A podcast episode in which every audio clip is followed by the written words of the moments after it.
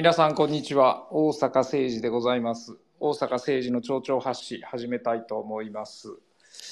えーっと、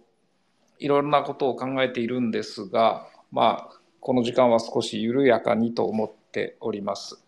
さて、えー新聞報道等でもご案内だと思いますけれども、LGBT 理解増進法案、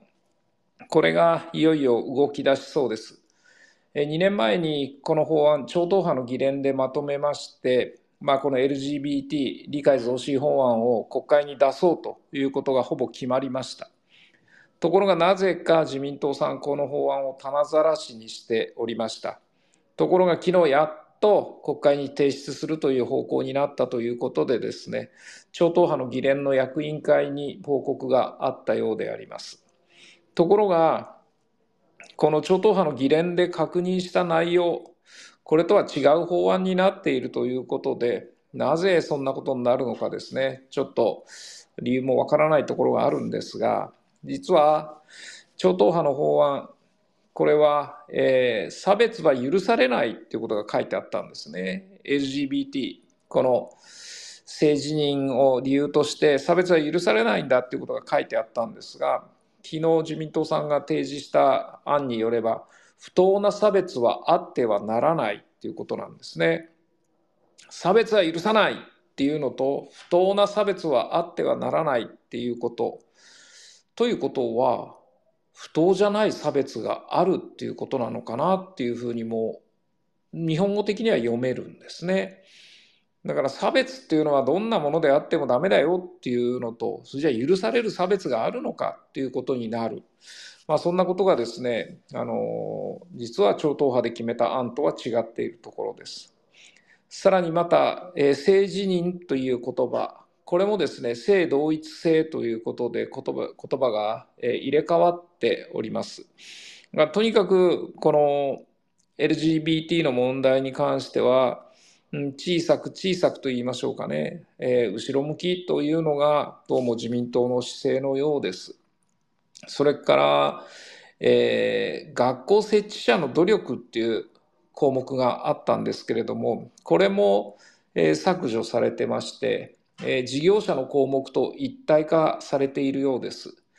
まあ、報道でしかこれ自民党の中の議論は知り得ませんけれども、LGBTQ の問題をあえて子どもに教える必要はないという、こんな意見が出たことによってですね、修正したということのようですね。でも多くの皆さんご承知の通り、G7 各国の中で性的少数者の人権や権利保護などに関する法律がないのは日本だけなんですね。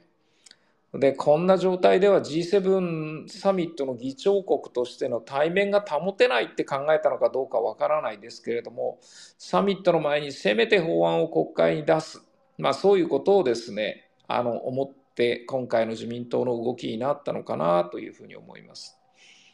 ただ一旦合意した超党派の法案の内容、これ自民党の都合で勝手に後退させるのは簡単になかなか容認できるものではないなっていうのが私の個人的な思いです。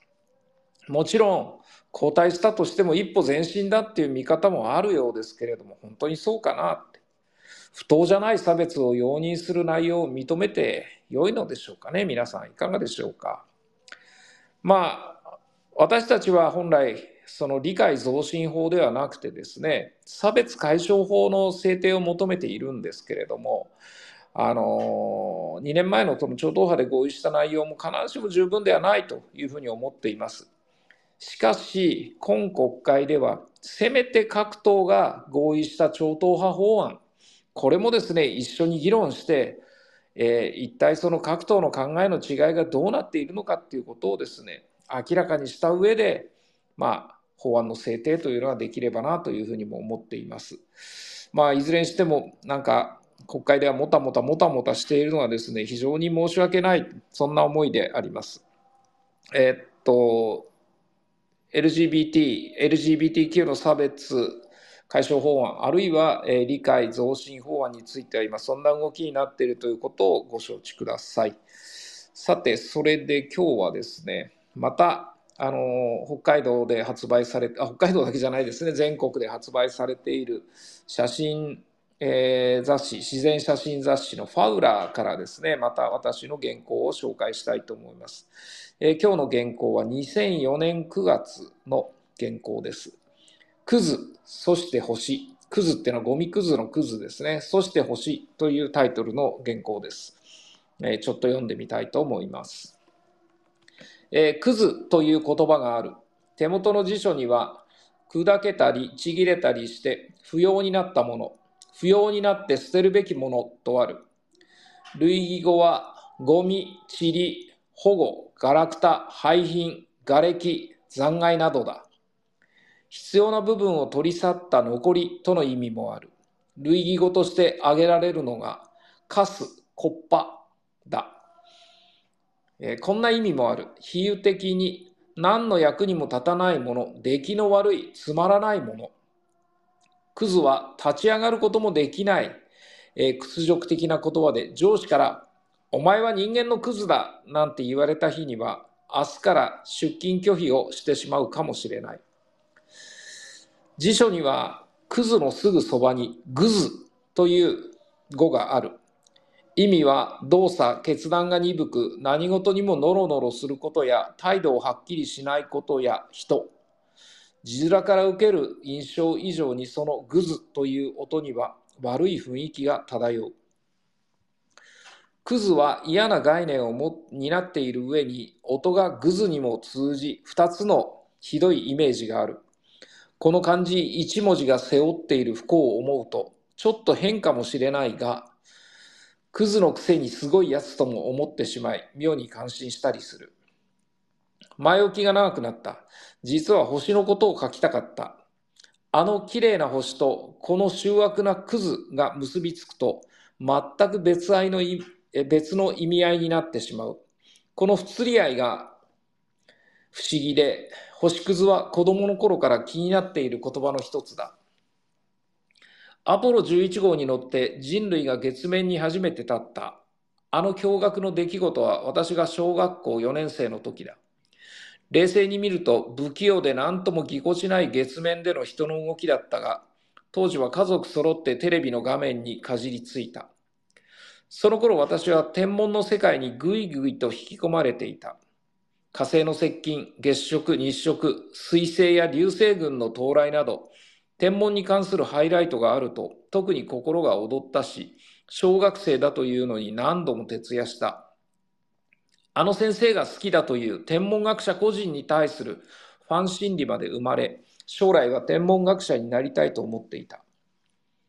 その私の願いを知った父から、そんな社会の役に立たないものになって何になるという意味のことを言われたことがあった。その言葉があったために天文学天文学者を諦めたわけではなかったが、結局はその道には進まなかった。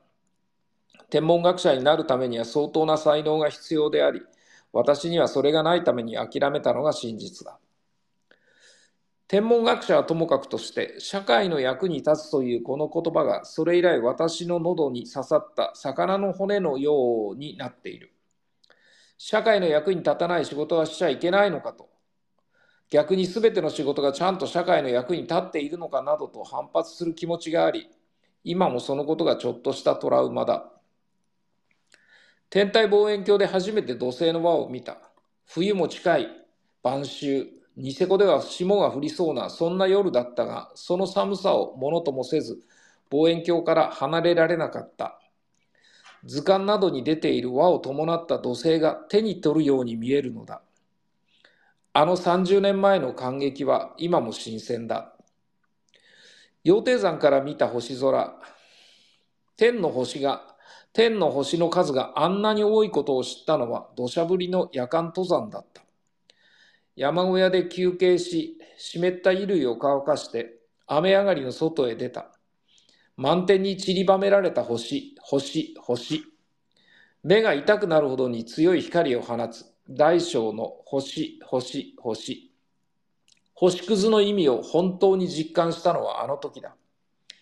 社会の役に立たないと指摘された星空だったが、私の星空にまつわる思い出は少なくない。今になってこの思い出が私の生きる力になっていると感じることがある。打算的なものや利益、効率などだけが人生にとって有効なのではないだろう。そういえば最近はあの本当の星屑にしばらくお目にかかっていない。はい。ということで、これは2004年の9月ですね。今から19年前、ファウラーに書いた、クズ、そして星という、えー、文章です。あの、まあ、ここにも書いてある通りですね、クズ単体で言葉を聞くと、えー、ゴミのことですから、クズ。でも、星屑になると一気にイメージが変わる。えー、なんとなく子供の頃から言葉って面白いなと思ってですね、あのー、感じていたところであります。まあそんなことでですね、今日も蝶々発し、えー、お届けしておりますけれども、前回は、あの、エンディングの音楽を忘れましたので、今回はちゃんと、あれ？エンディングの音楽かかるかな？